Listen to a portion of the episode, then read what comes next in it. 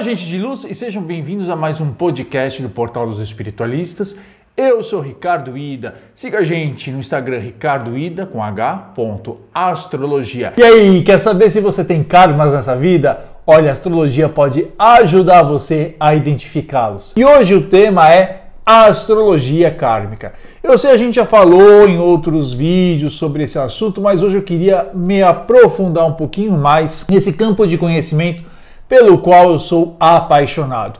Eu amo astrologia, faz anos que estudo e trabalho com isso, mas se tem um, um assunto, se tem um campo que realmente me deixa completamente extasiado, que me deixa completamente surpreendido é a astrologia kármica. Mas antes de mais nada, vamos começar a desvendar alguns conceitos que foram deturpados e que são mal compreendidos hoje, principalmente pela sociedade ocidental. Karma não é castigo. Vou repetir: karma não é castigo. Karma é o resultado natural das nossas ações. Karma é a materialização, é um nome que você poderia dar inclusive para a lei do retorno. Ou seja, tudo aquilo que você faz, todas as escolhas que você faz ou deixa de fazer, vão gerar em algum momento consequências que vão interferir na sua vida e na vida da coletividade. E a partir daí, obviamente, somos obrigados à colheita, não é? Já dizia Jesus, o plantio é livre, mas a colheita é obrigatória. Aquilo que você planta ou deixa de plantar vai de algum modo interferir na sua vida. Os hindus são grandes especialistas no estudo do karma. Eles dividem em pelo menos três grandes linhas: o Santita, o Prarabdha e o Kriyamana. O Santita é a somatória de todos os karmas que todos nós fomos acumulando no decorrer das nossas existências, ou seja, todas as nossas ações geraram consequências. E temos, de algum momento ou outro da eternidade, que resgatar e corrigir e reparar esses erros. Por outro lado, Prarabdha Karma é aquele que nós estamos vivendo na atualidade, aquele maduro, aquele que nós podemos nessa encarnação, nessa vida, trabalhar e, entre aspas, queimar.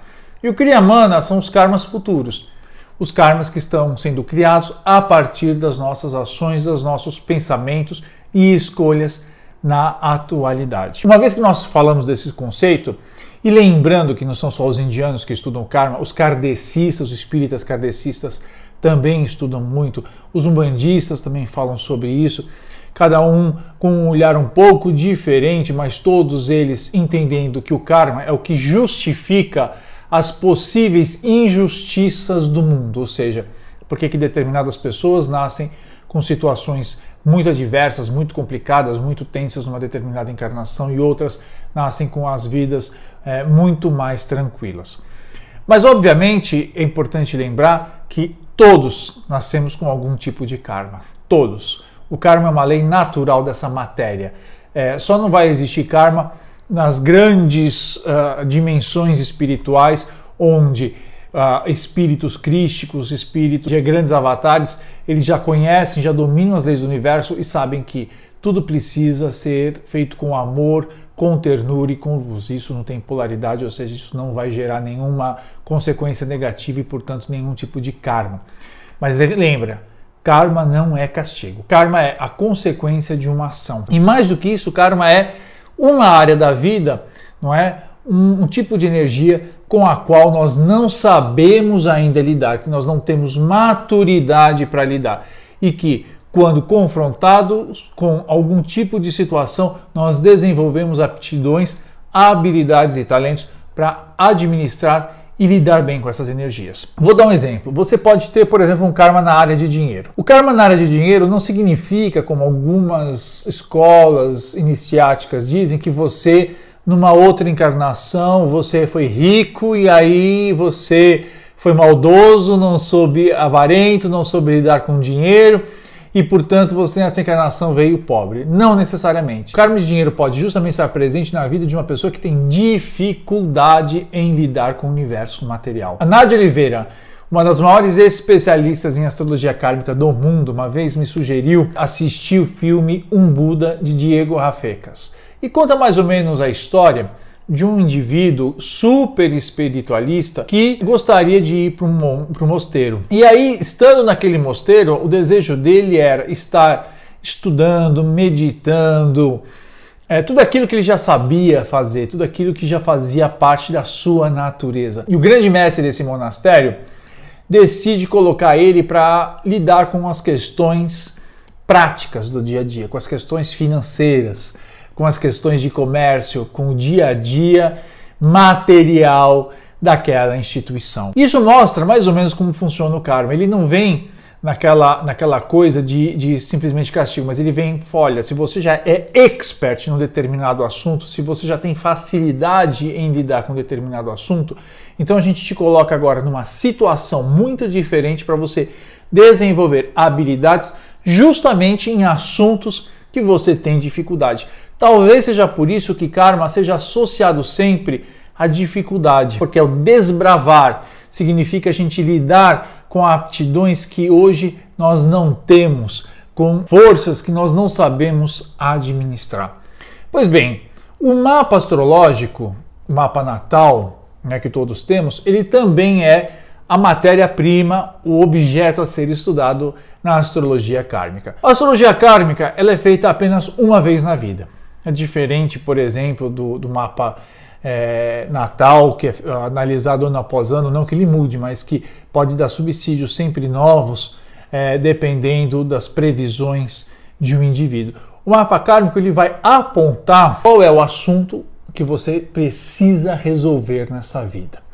Obviamente, todos nós nascemos com uma série de assuntos, uma série de problemas para serem resolvidos.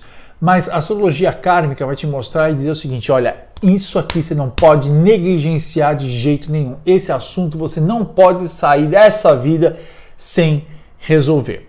E de que maneira você faz essa leitura? Bom, a gente vai analisar uma série de, de astros e também de casas astrológicas. A mais importante sempre é a casa 12 né, que fala do inconsciente. E, e ela vai ser a porta de entrada para esse universo mágico, esse universo místico, esse universo extremamente é, elaborado e iluminado. O mapa astrológico vai trazer cenários de uma vida ou de experiências passadas, não necessariamente a sua última vida, mas que criaram situações que marcaram a sua alma, que marcaram o seu espírito. Então, ele não vai dizer, ah, o seu nome foi fulana de tal e você é, teve é, quatro filhos e foi casado, foi casada com fulano de tal. Mas ele vai dizer assim, olha, você, você possivelmente viveu num, num, ambiente de tal sorte, é, muito possivelmente em tal área geográfica, em tal época, e você vivenciou situações e vai desenhar situações que possam explicar o porquê que você carrega uma série de experiências emocionais, uma série de tensões astrológicas no seu mapa atual. Em seguida, a gente vai analisar a Lua e Saturno no mapa. Saturno é o senhor do karma, é ele que estrutura toda a nossa vida.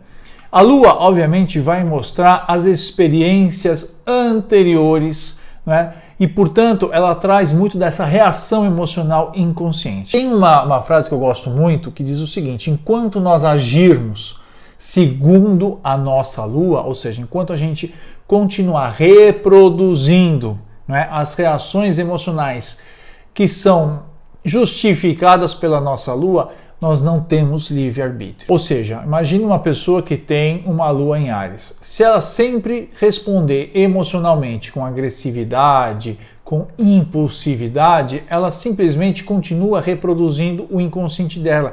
Ela não tem domínio sobre o destino dela, ela simplesmente fica repetindo padrões.